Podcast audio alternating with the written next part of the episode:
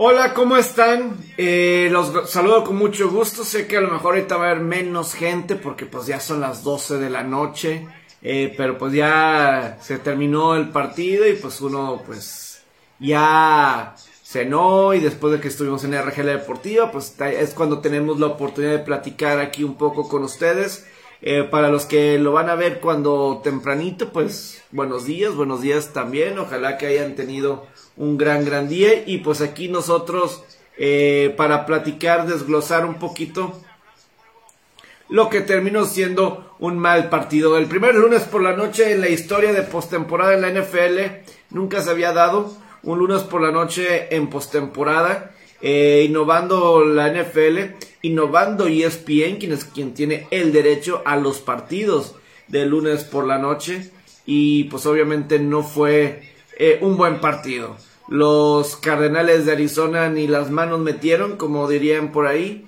Y los Carneros, pues ya queda este rompecabezas de los ocho equipos que quedan en el camino al Supertazón 56 en Los Ángeles. Marcador final 34 a 11. Eh, simplemente pues quien tenían las bajas creo que ese era después de analizar yo no me quería ir con ninguno de los dos equipos. Creo que quien pudiera haber sido...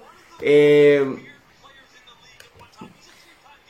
aquí la duda era realmente entre Arizona y, y Carneros. Alguno de los dos iba a tener un mal juego.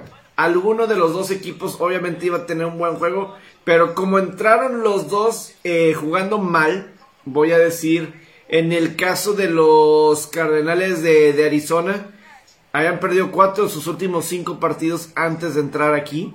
Eh, un equipo que empezó 7 y 0, pero el mes de diciembre lo jugaron muy mal. Su única victoria fue ante los Vaqueros de Dallas eh, por parte de, Arizona y los Carneros pues tampoco habían cerrado bien. Tuvieron derrotas contra Titanes, contra San Francisco, eh, se me va otro equipo que también creo que debían de haber perdido contra los Cuervos de Baltimore. Jugaron mal ese partido contra los Cuervos de Baltimore. Los Carneros. Eh, pero pues alguien tenía que jugar. O sea, los dos estaban jugando mal. ¿Quién iba a estar en esa situación? Y resultó siendo Arizona que jugó bastante, bastante mal. Probablemente la diferencia es el coach. que Sean McVay es un mejor coach. Creo que, que Cliff Kingsbury. Creo que eso está quedando claro en estos dos o tres años de Cliff Kingsbury y Sean McVay, que Sean McVay eh, es un muy buen entrenador, otra vez llega a la ronda divisional, es un coach que ya ha llegado a un supertazón, eh, ha llegado a la ronda divisional ya en varias ocasiones, entonces definitivamente Sean, McVay es un muy buen entrenador en jefe y Cliff Kingsbury pues obviamente está eh, ya logró calificar a estos cardenales de Arizona con Kyler Murray y, compañía. En su tercer año con ellos los logró calificar a postemporada eh, gracias al gran arranque que, tuvieron. Pero a final de cuentas los Cardenales de Arizona eh, no tenían no tenían eh, se vieron muy nerviosos se vieron muy novatos absolutamente todos desde el mismo Cliff Kingsbury hasta Kyler Murray yo sentí que estaba viendo a Kyler Murray que estaba jugando su primer juego de pretemporada en el 2019 cuando iban a enfrentar a los Raiders de, Oakland en pretemporada y estaba este Kyler Murray que le estaba diciendo a Antonio Brown, hey, no me manden cargas, no me manden cargas y Antonio Brown le decía, pues así es como vas a tener que aprender, ¿verdad? Y yo creo que así iba a ser con Kyler Murray, pues eh, no quería, no quería, pero pues bueno, ni modo, aquí es como está, ¿verdad? Eh, va a tener que aprender de esta situación Kyler Murray que fue obviamente un terrible partido por parte de él. Quiero un poquito con los Cardenales de Arizona porque le mando un saludo a César Barrientos, quien, con quien grabo eh, con el podcast de los Hall of Famers todos los martes.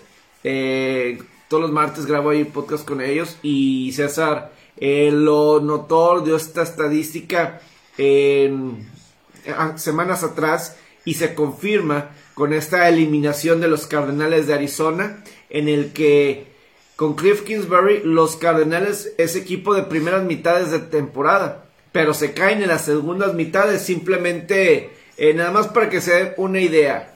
En el primer año, eh, ¿cómo estás Héctor? Ahorita vamos con mis, mis favoritos para el Super Bowl. Así lo pongo. Es Buffalo y Green Bay. Esos son mis equipos favoritos para llegar al Super Bowl. Buffalo y, Green Bay. Yo me voy con, con, ellos.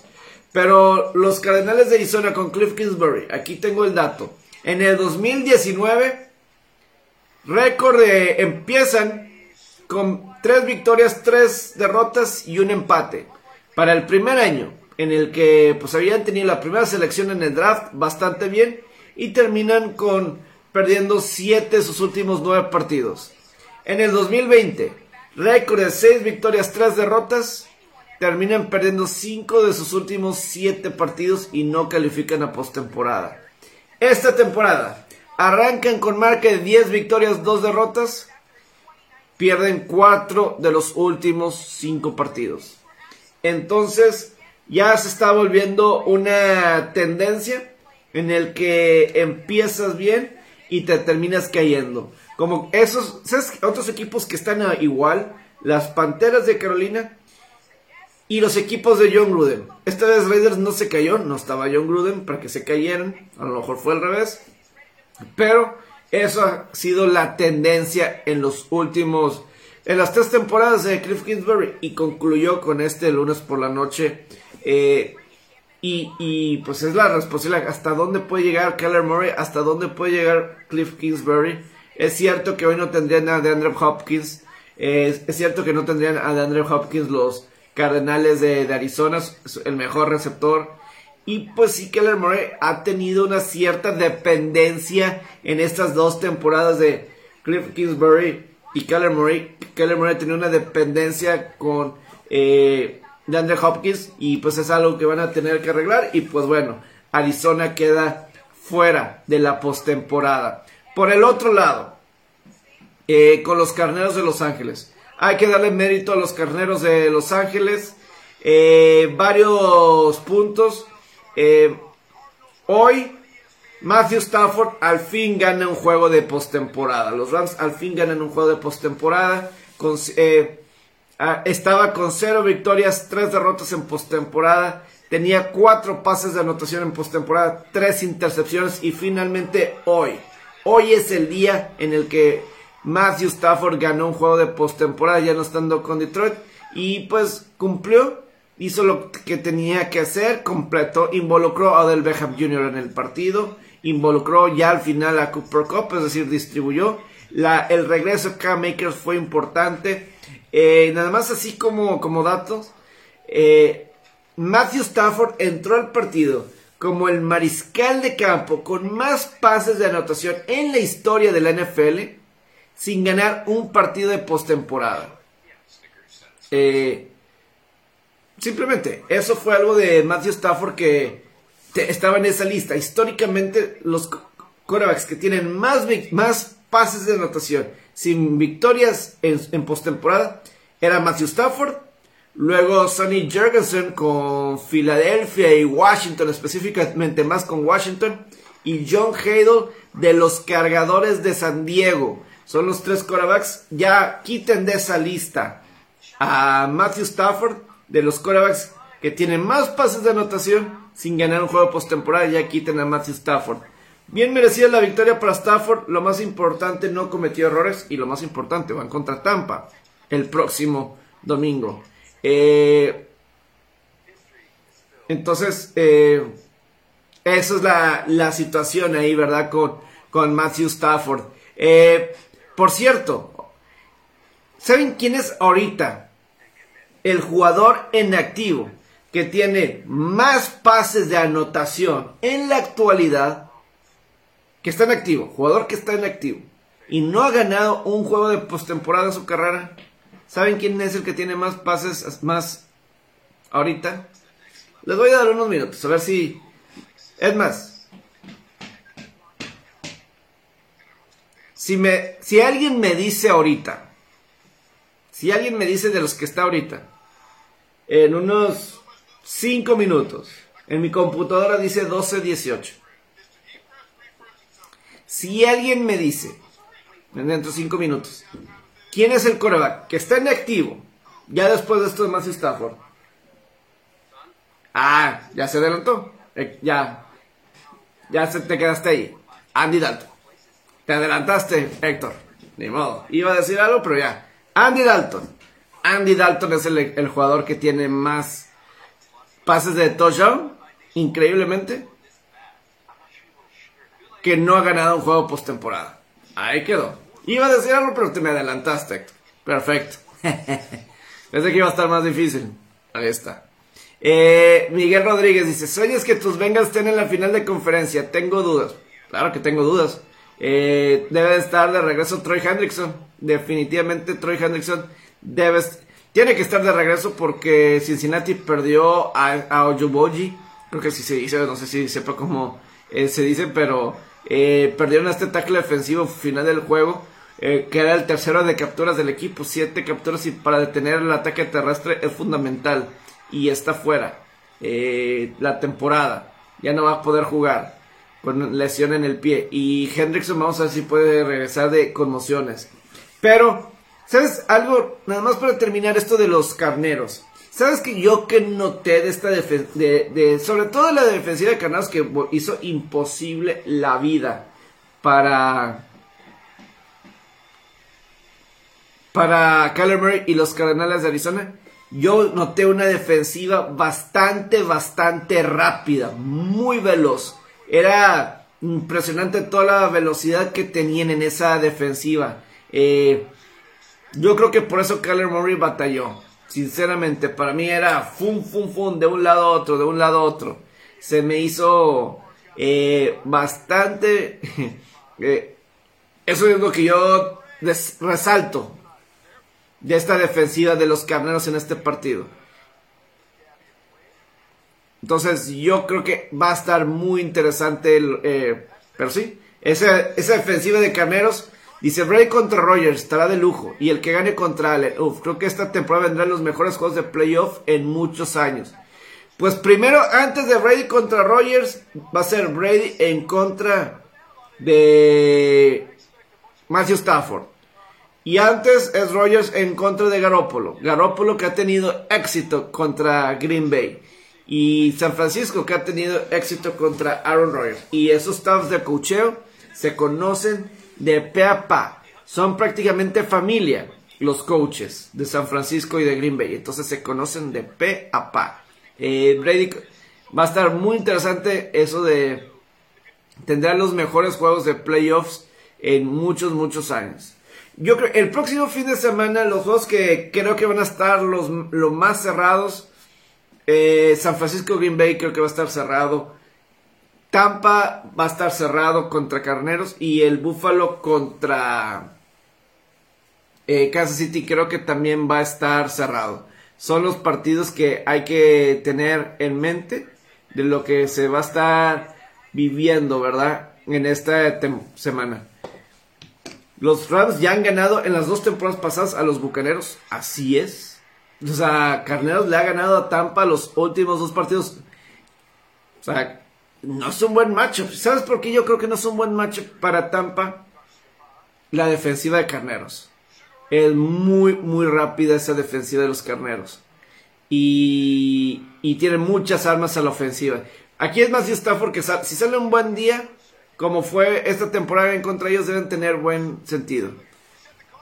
El que gane de Bills contra Kansas sale el ganador del Super Bowl. Yo creo que va al Super Bowl. No sé si gana el Super Bowl, tendría que ver el macho, pero eh, yo creo que Buffalo tiene una gran oportunidad de ser campeón.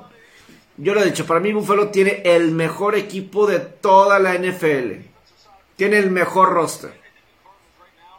Es el equipo más balanceado. Tiene defensiva, tiene ofensiva. Y a diferencia del año pasado, están ahorita corriendo mejor el balón. Si han escuchado mis lives previos, ahí he comentado una estadística sobre David Singletary. Como desde que eh, el juego contra Tampa, en la segunda mitad del juego contra Tampa, lo bien que han corrido hasta el momento. Entonces, ahí tienes ese balance con los Bills de, de Buffalo. Eh, quiero irme a otro tema. Quiero irme con otro tema que eh, también de fútbol americano, de NFL, y me quiero ir con el tema de los vaqueros de Dallas, ¿verdad? Eh, Brady es el mejor de la historia y Stafford no se le compara. Definitivamente Brady es el mejor de la historia. Pero bueno, vamos a, ver. Eh, el rato de Brady contra esa defensiva va a estar bueno. Más adelante estaré dando mis pronósticos durante la semana. Pero claro, Brady, no, y, sobre todo, sobre todo, eh, por ejemplo, el año pasado los Santos le ganaron las dos veces a, a Tampa entre temporada regular. Playoff gana Tampa. Aquí puede decir, ok. Tampa perdió los últimos dos juegos contra Carneros. Uno en casa y otro de visitante. Vamos a ver qué pasa en esta postemporada. Stafford no ha estado jugando de todo bien, pero este partido contra Arizona jugó bastante, fue bueno, fue muy buen partido, eh, cumplió, conectó con Odell Beckham Jr., que eso es importante, y pues obviamente Cooper Cup que ganó la triple corona como receptores eh, y, y todo eso. Quiero hablar de los vaqueros de Dallas. Quiero hablar de los vaqueros de Dallas que pues ya obviamente quedaron eliminados.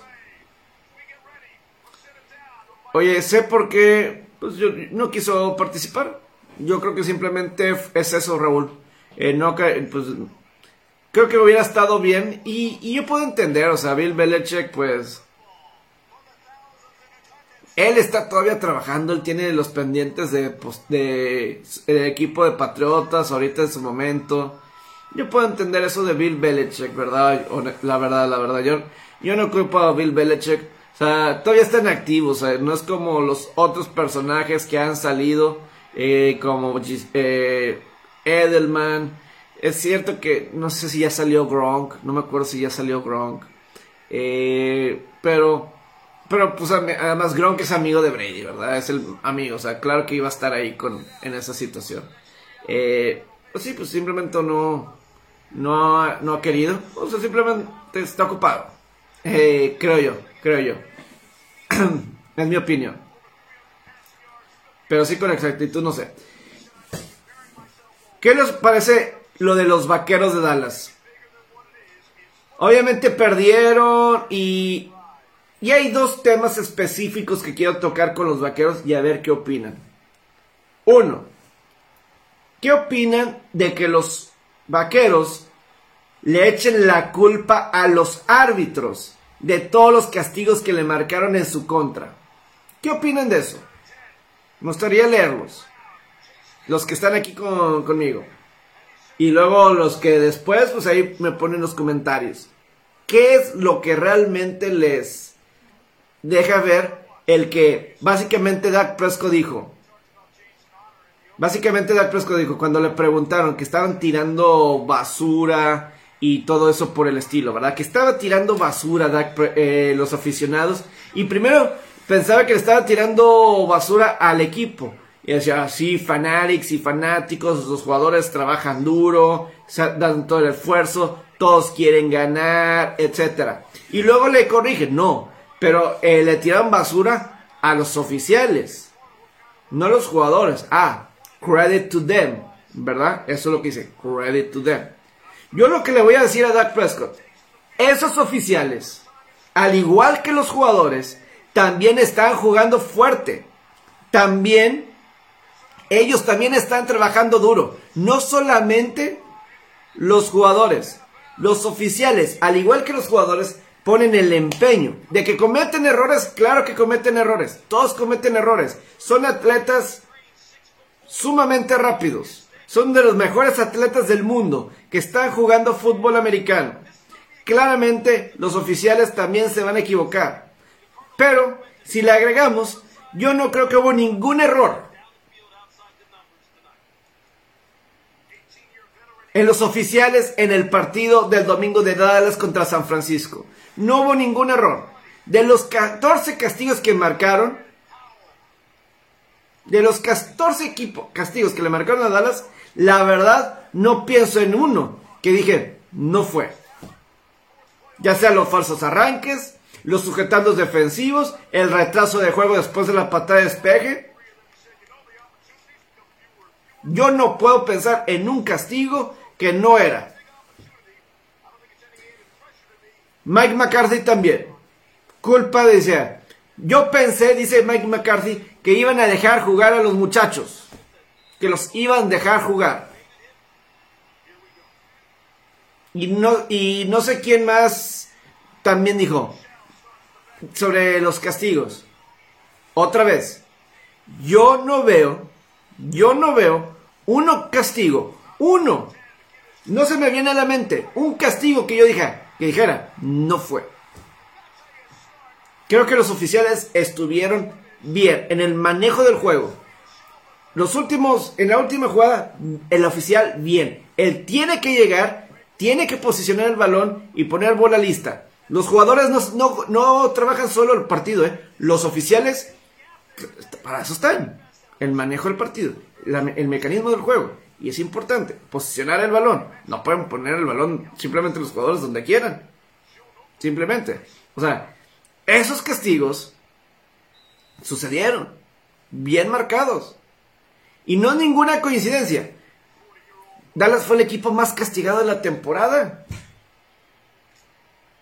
Y el segundo más que más yardas eh, les costaba a sus equipos. Ellos y Reyes fueron de los más castigados. Y los dos están fuera de postemporada. Y a los dos les costó. Los castigos a ambos equipos les costó. Y por eso los dos están fuera. Por esos castigos específicamente. Ahora vamos a leer, ahora sí. Malísima eh, decisión por parte de Prescott. Claro. O sea, los oficiales no merecen que les tiren basura. Ellos también se preparan. A ellos también los califican. A ellos también les pagan. Ellos también tienen familia. Si le pega a uno, ¿qué va a pasar? Como dicen los jugadores, que los digo, los aficionados no, el que aviente basura está mal, ¿verdad? Pero todo esto de la buche y, que los traten bien, etcétera, obviamente el tierra basura ya es otro grado. Ya, ya nos vamos más allá. Pero si ese, si Prescott pone ese argumento de que los jugadores trabajan al 100, se esfuerzan al máximo y todo eso, los árbitros también. ¿Creen que los árbitros nada más van allá y ojalá nos equivoquemos, ojalá nos hagamos virales por nuestro trabajo y que hablen mal de nosotros específicamente? Claro que no. Son humanos, hay que tratar con respeto. De que va a haber algún error, desafortunadamente es parte del juego. Hay tantos jugadores, son 11 jugadores contra 6, 7 árbitros. Eh, o sea, son 22 jugadores en el campo contra 7, 8 árbitros. Y son atletas que, son bien rápidos, fuertes. Se les van a ir jugadas. Se les va a ir castigos. Van a marcar castigos que no son. Y no van a marcar castigos que sí son. Pero en el domingo estuvieron al 100 los oficiales. Eh, el, juego de Dallas San Francisco creo que se me hizo de los partidos mejores trabajados del fin de semana. Y se merecen un aplauso los oficiales. Los oficiales del Rey de Cincinnati justamente están fuera de postemporada según Adam Schefter. Por no pitar por el, por el silbatazo inadvertido. Con justa razón. Los oficiales de Dallas San Francisco deben ser aplaudidos y ellos deben estar trabajando el Super Bowl de lo bien que estuvieron en el juego de Dallas contra San Francisco.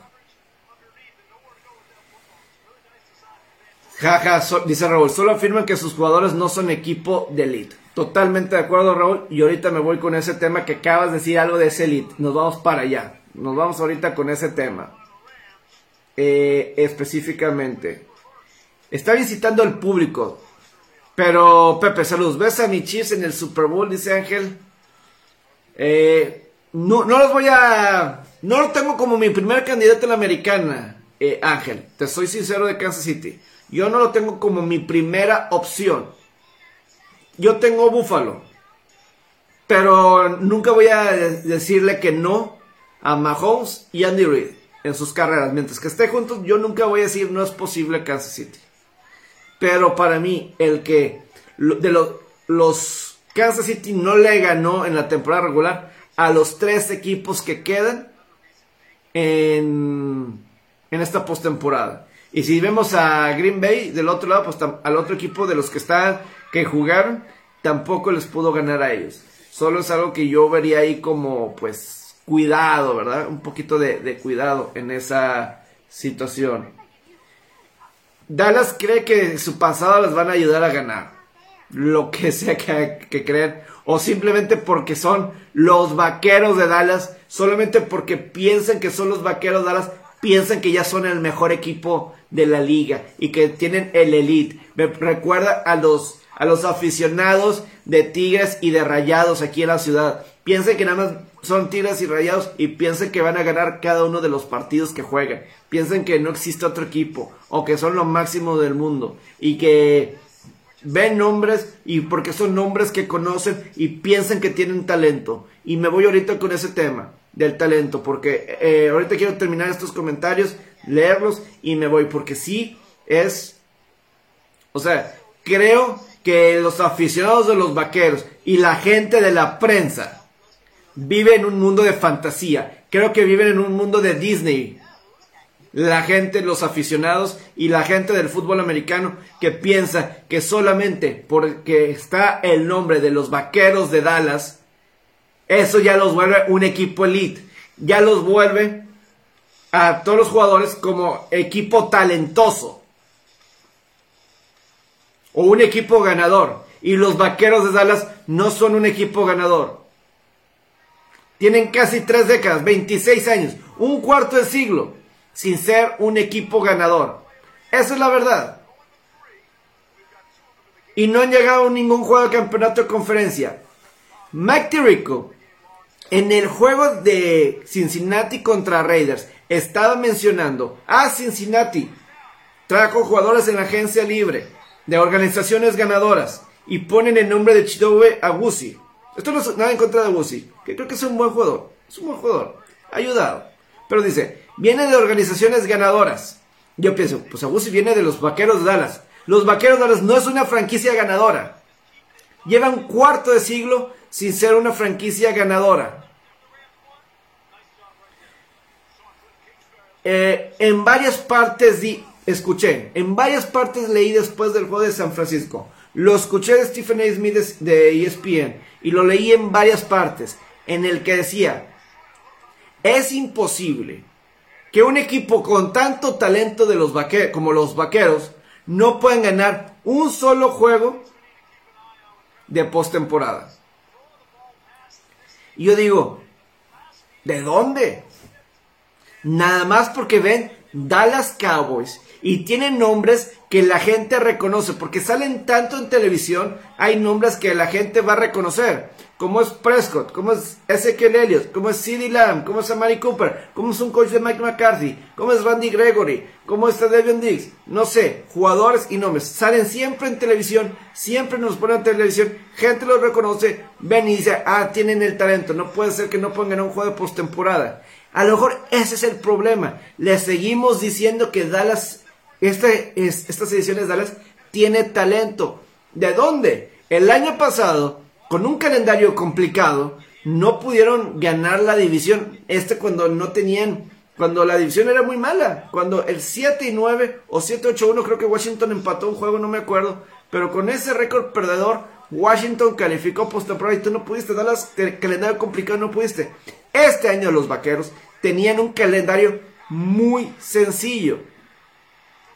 Y lo aprovecharon para conseguir las 12 victorias. Que sí, el calendario, tienes que jugar el calendario, los equipos que te tocan. Es cierto. Pero, ¿qué pasó cuando enfrentaban a equipos como Kansas City? O Raiders. O incluso Arizona y ahora San Francisco. San Francisco era el mejor equipo que Dallas. San Francisco era el mejor equipo. San Francisco era el que, o sea, por ejemplo, Stephen A. Smith estaba diciendo que Dallas collapse. Todos collapse, todos choke. La verdad, ¿sabes quién se estaba choqueando? Era San Francisco, no era Dallas. San Francisco fue el mejor equipo. San Francisco era el que estaba 13 a 0 y debió haber sido touchdowns. Se estaban conformando con goles de campo. Ellos estaban dejando vivir a los vaqueros. San Francisco metió a Dallas en el juego con la intercepción de Jimmy Garoppolo. No fue Dallas que se metió en el juego. fueron las intercepciones de Garópolo cuando la intercepción de Garópolo, el manejo de estrategias defensivas y todas las otras cuestiones que pusieron a Dallas con posición de ganar. Dallas nada más era, ahí está, tenlo. Pero San Francisco era el mejor equipo. San Francisco calificó postemporada a pesar de estar en una división con, con un Carneros y un Arizona que pudieron calificar. Y tú, San Francisco, San Francisco tiene el talento. Dallas, Dallas no es tan buen equipo. San Francisco era el mejor equipo, nomás que está en una división más complicada. Sí, Dallas. Eh, los 50 puntos contra Washington y que lleno de COVID. 50 puntos contra el equipo suplente de Filadelfia. Ok, muy bien. Pero no me puedes decir que este equipo de, de Dallas era mejor que San Francisco. En el campo, la, gente, si ve en el campo el partido del domingo, San Francisco era el mejor equipo. Por ejemplo, Connor Williams, el, el, guardia izquierdo de los vaqueros, el guardia ofensivo de los vaqueros, es el, el jugador más castigado de esta temporada, de toda la NFL y lo ves jugar, esos castigos que comete no son por falta de concentración. Son porque le ganan. No le queda más que sujetar. Le ganan y no le queda más que sujetar. Por poner un ejemplo, y perdón que enseñara a un jugador. El mismo Dak Prescott. Es buen jugador, es buen coreback. Pero a lo mejor este es el tope. Llegar a playoff. Y a lo mejor de vez en cuando va a ganar un juego de postemporada. Pero yo creo que ese es el tope de Prescott. Ni más ni menos. Pero yo creo que sí aprovecharon un calendario sencillo. Los vaqueros para llegar a este punto. Yo creo que sí lo aprovecharon. Y, y aquí está. Vamos a ver un poco más de comentarios. Ya que aquí me agarré. Solo la última jugada. Pero fue error del centro. No, no nos ayudaron esa última jugada. El, el umpire tiene que llegar y, es, y tienen que esperar a que el umpire coloque el balón y bola lista. Eso es mecanismo del juego. Eso es mecanismo del juego. Y tiene que dejar pasar al árbitro. Tienen que dejar pasar al árbitro. Es. Así es. A lo mejor. Eh, así es, así es. O sea, creo que estuvo bien el árbitro. Yo la verdad no encuentro ninguna falla de los árbitros. Es más, este grupo de árbitros debería estar en el Super Bowl, de lo bien que estuvo. Deberían ser premiados, la NFL los debería de premiar con estar en el Super Tazón. Eh, ¿Qué más?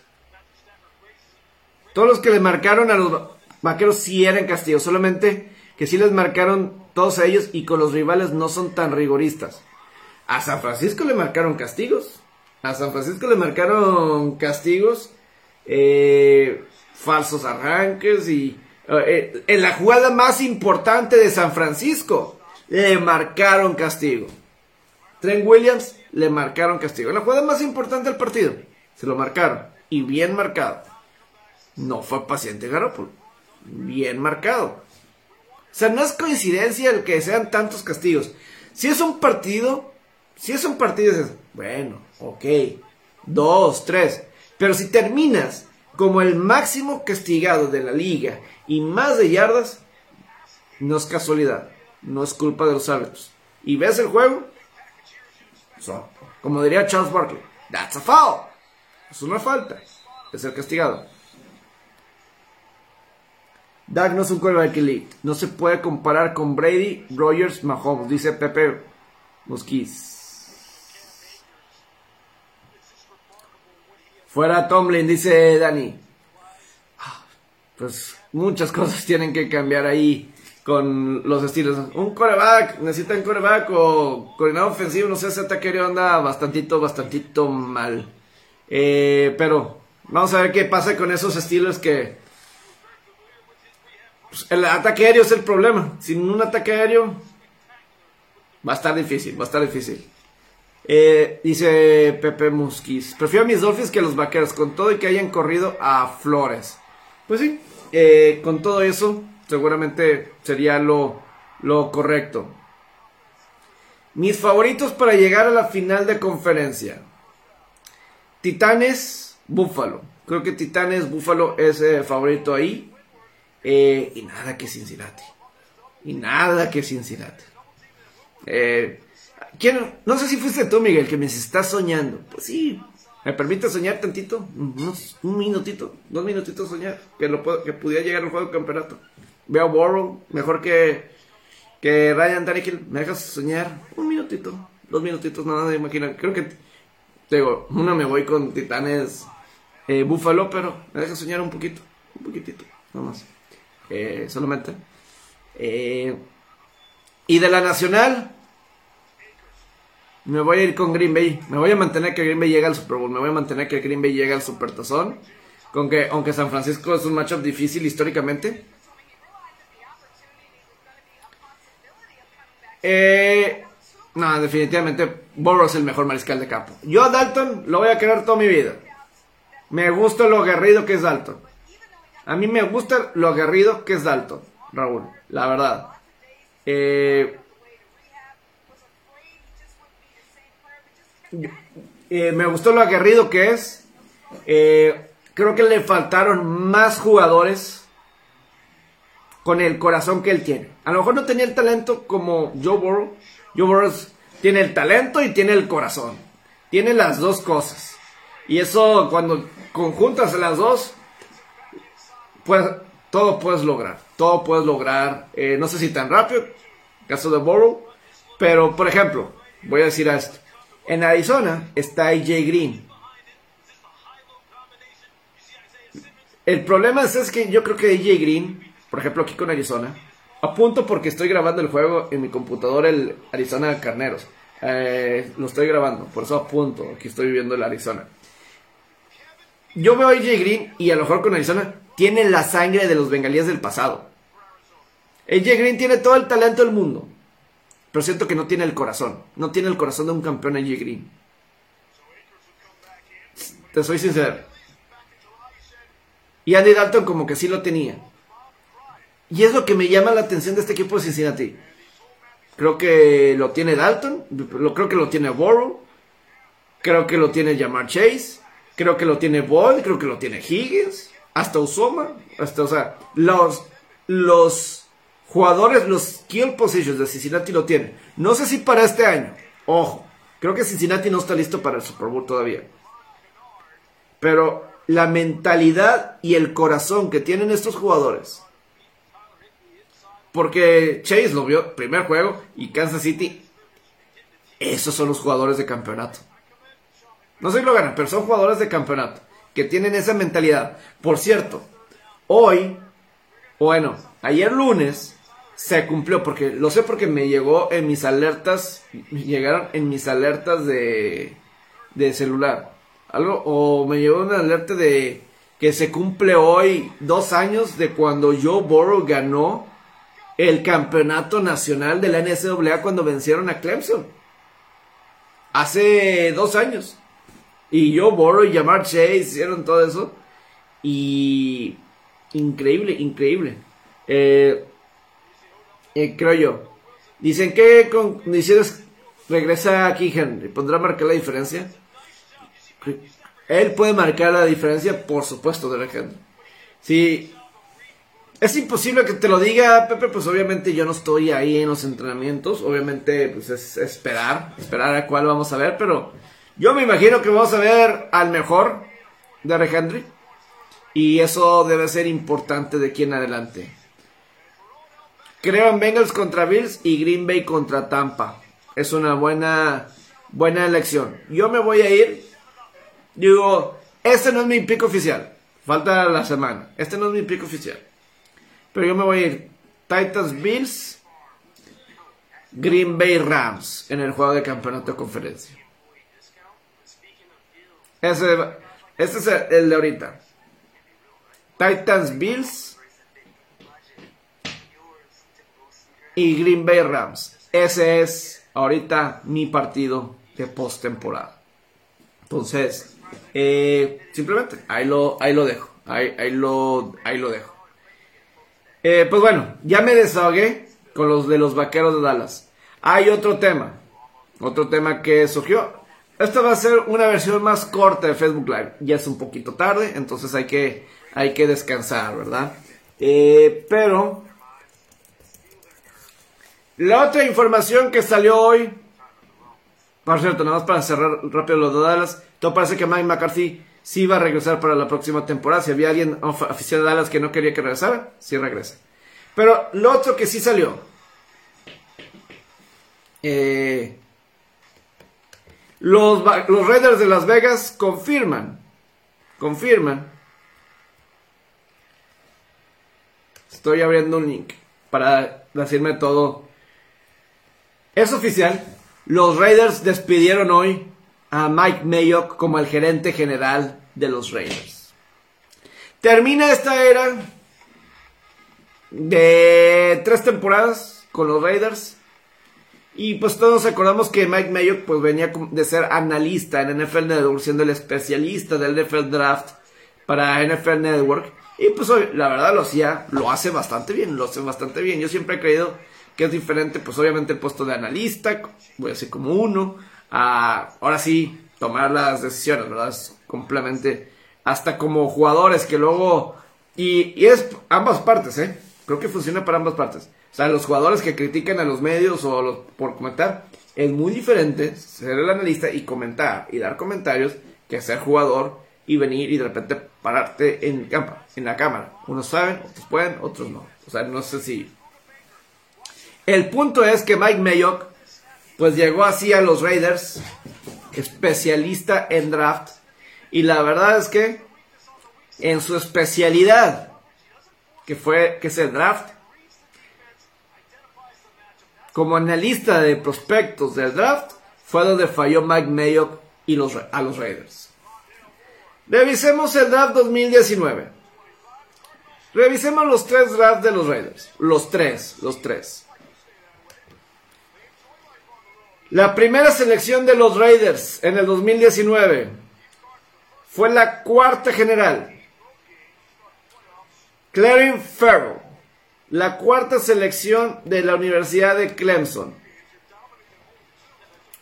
Al momento, en tres temporadas, Clarence Farrell tiene solamente ocho capturas de mariscal de campo, siendo cuarta selección general en el draft. Y creo que había jugadores como Montes Sweat y varios otros jugadores en ese draft de eh, que pues mejores prospectos. Es más, creo que jugadores como Josh Allen, el defensivo de Jaguares, también estaba ahí. Mejor jugador que Clarence Farrell, por mencionar alguno. Y bueno, fuiste con Clarence Farrell. Josh Jacobs, obviamente, eh, el mejor, creo que es el mejor jugador que han seleccionado. Pero después de ahí, Jonathan Abram, safety. Eh, hasta ahí. O sea, pues ahí está, pues lo tienes que jugar, ¿verdad? Tavion Mullen, Max Crosby, muy buena selección. Hay que decir las buenas selecciones. Isaiah Johnson, Foster Moreau, quién sabe. Hunter Renfro lo agarró, pues bien, pues es, slow receiver, uno de los mejores jugadores. Y Quentin Bell. El draft 2020. El draft 2020. Aquí es donde de plano no. Henry Rocks. Pues, yo, ya no va a jugar otro down por sus problemas fuera del campo. Damon Arnett. Sorpresa absoluta de los Raiders. Digo, Henry Rocks, sobre todo en este 2020, con la selección número 12, pudieron haber elegido a jugadores como Justin Jefferson de Minnesota, por ejemplo, o Judy de los Raiders, por ejemplo. Y pues fueron típica selección de Al Davis. Y rápido, el jugador rápido. Y estaba dando resultados en esta temporada. Pero bueno, chocó. Mató. Pues estaba en el estado de verdad, mató a una mujer y, y bye. Damon Arnett. Inesperado. Luego Lynn Bowden. Tercera ronda, receptor. En dos años, nueve recepciones, 32 yardas. Brian Edwards, receptor. Tanner Muse, John Simpson. Nada, nada, sí, esta temporada, Alex Leatherwood. Pues jugó los 17 partidos. Vamos a ver. O sea, el draft de Mike Mayock, su fuerte, cuando llegó aquí. Y pues hasta ahí, hasta ahí quedó Mike Mayock. Ojalá sí regrese como analista del NFL Draft. Yo creo que es bueno. Y seguramente muchos lo que lo iban a criticar o muchas de cuestiones así que lo criticarían a él. Eh, si hace una, ¿cómo, ¿Cómo criticas tú? Si, no, yo creo que es diferente. Creo que son. A es dinos del jugador, cómo es y todo eso. Y a, a lo mejor el, el error de medio fue enfocarse mucho es decir, o sea, que vinieran de programas ganadores, contundentes, pero es diferente la NFL. O sea, si un jugador fue bueno en Alabama, por poner una, como no sé, Alex Leatherwood, que tuvo problemas de castigos en Alabama, lo traes acá. No nada más porque es Alabama, todos van a resultar, ¿eh? Y tiene la varita mágica, pum, llega así, no, no todos, ¿verdad? Eh, y Damon Arnett de Ohio State Programa ganador. Pues el mismo Henry Rocks, ¿verdad? ¿Qué piensan mis Broncos a un futuro no muy lejano? Ese puede llegar a ser un tema, Miguel, que tengo pensado abordar. Lo voy a mencionar de cualquier manera, me estás preguntando. Pero ese puede ser un tema donde I, I may have an issue with it. Porque se menciona mucho que eh, Dan Quinn el coordinador defensivo de Dallas pudiera ser, es uno de los candidatos principales para ser el nuevo head coach de los Broncos de Denver. Y mi opinión, si llega Dan Quinn a ser el, el head coach de los Broncos de Denver, mi primera reacción es, es lo mismo que tenías con Mick Fangio. Coaches defensivos que... Coaches defensivos que... Buenos coordinadores defensivos, pero como head coach, ya lo vimos en Atlanta. Y sí llegó al Super Bowl. ¿Y por qué llegó a un Super Bowl? Tenía a Matt Ryan. O sea, yo creo que Dan Quinn es un buen coach. Yo creo que Big Fangio es un buen coach. El problema es que no tienes coreback. Yo creo que eso depende. ¿Tienes buen coreback o no? Ahí está el futuro de Denver. Para mí no tiene sentido a veces el despedir a coaches o lo que sea. Así nada más. Eh, o sea, si vas a correr a alguien, tiene que tener sentido. O, si, o, vas a cambiar tu pensamiento y vas a ir por algo diferente. Diferente. O sea, me explico. Yo creo que algo diferente.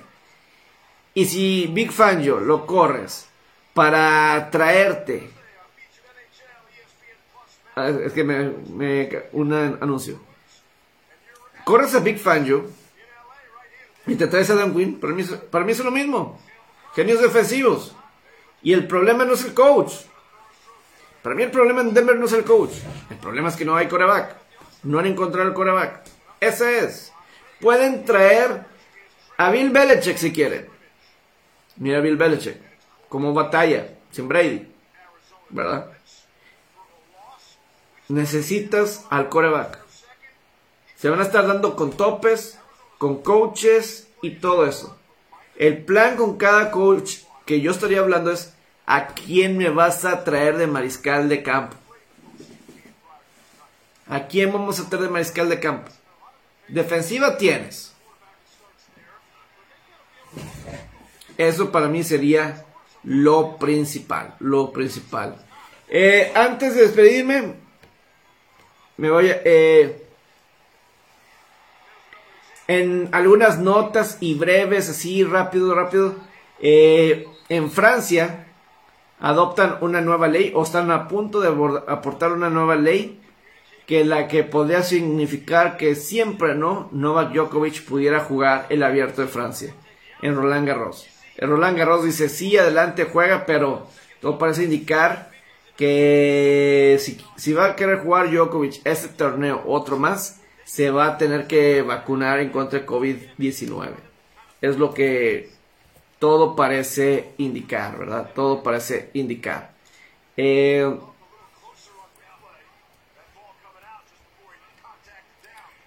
creo que es así lo más. LeBron James se disculpó con los aficionados de los Lakers, eso fue el otro día, por, por perder. Hoy le ganaron a los.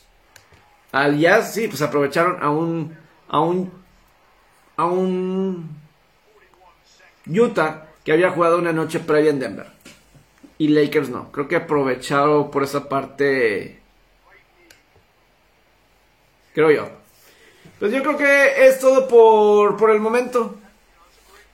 Vean a Jamoran jugar. Jamoran de Memphis Grizzlies de la NBA. Uf, qué, qué giro, qué canasta tuvo en el cuarto cuarto. 360 el salto. Eh, y Jimmy Garapolo de los 49 tiene un ligeramente separación en el hombro. Es así lo más, más importante. Pues bueno, me despido. Ojalá que tengan una excelente noche. Eh, y nos estamos conectando de ahí de varias veces de aquí hasta que empiece la ronda divisional. Les agradezco que tengan una gran noche.